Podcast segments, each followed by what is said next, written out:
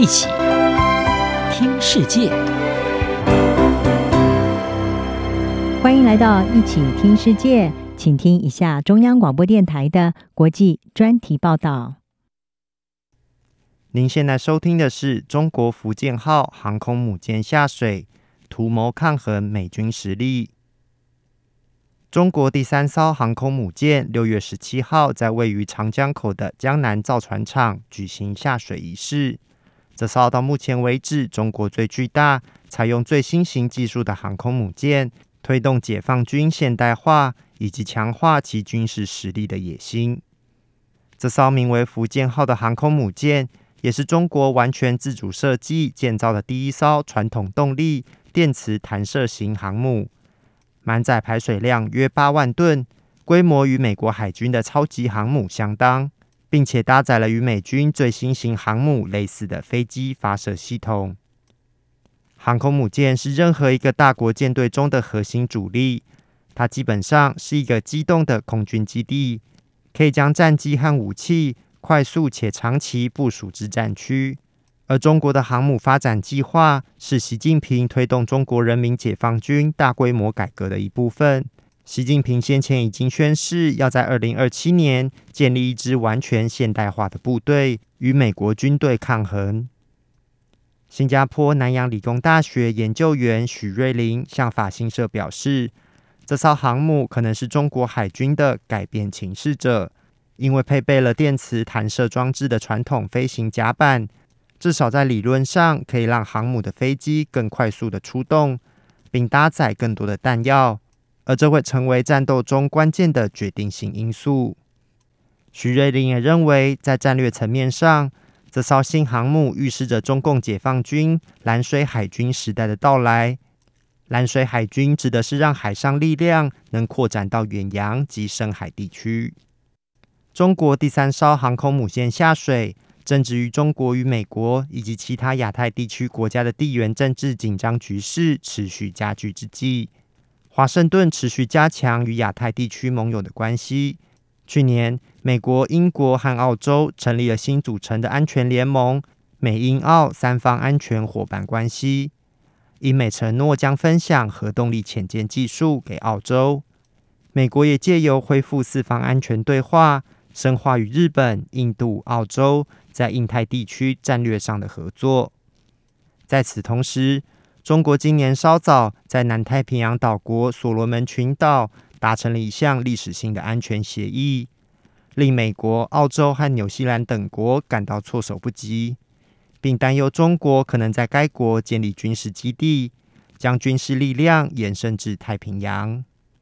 针对台湾议题，美中双方也持续有所往来。中国国防部长魏凤和日前在和美国国防部长奥斯汀会面时警告，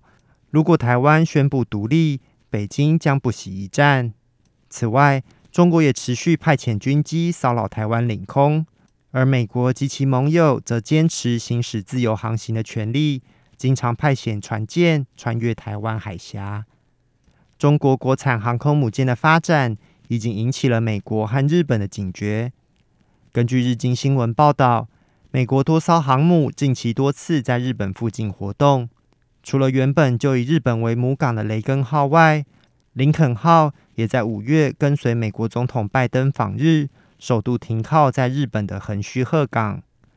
而两艘航母也都接着参与了六月中旬。美军强化关岛、帛琉等第二岛链地区战力的二零二二勇敢之盾军演。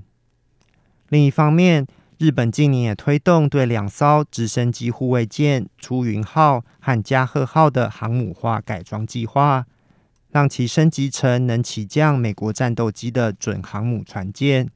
由于宪法的限制，日本无法拥有攻击型航母。而改装后的两艘船舰只能用于防御目的。不过，有专家指出，中国航母发展目前仍远远落后于美国。中国第一艘航母辽宁号是一艘苏联时代未完工的船舰，北京在一九九八年向乌克兰购买并进行翻新，并于二零一二年正式服役。随后，中国利用了从辽宁号上获得的技术。打造了其第一艘国产航母“山东号”，并从二零一九年十二月开始服役。相较之下，美国目前共有十一艘正在服役的航空母舰。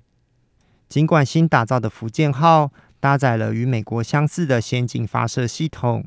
美国智库战略暨国际研究中心资深研究员福纳勒向美国有线电视新闻网 CNN 表示，迹象显示中国航母仍落后美国。因为美国拥有更多弹射器、更大的跑道以及更多的升降机，可以更快速的部署飞机。此外，美国所有的航空母舰都是使用核动力，而福建号被认为是使用传统的蒸汽动力。福纳勒说，这将限制中国航母的航程，尽管中国许多的利益都是在近海地区。山东号从二零一七年下水到二零一九年服役，花了两年时间。美国国防部原先估计福建号将在二零二三年之前准备好服役，但现在这个日期延后到了二零二四年。尤其是就连部署在大西洋的美国福特号，在启用新型电磁弹射系统时，都遭遇到了困难，导致福特号的部署进度延宕。因此，专家也估计。中国的航母福建号正式服役部署，可能还需要花上一段时间。尽管福建号距离具备初始作战能力还需要好几年的时间，技术上仍难以和美军相提并论，